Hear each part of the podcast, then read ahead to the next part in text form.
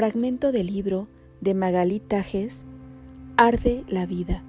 Máscaras. Todos somos espejos, reflejos de otros.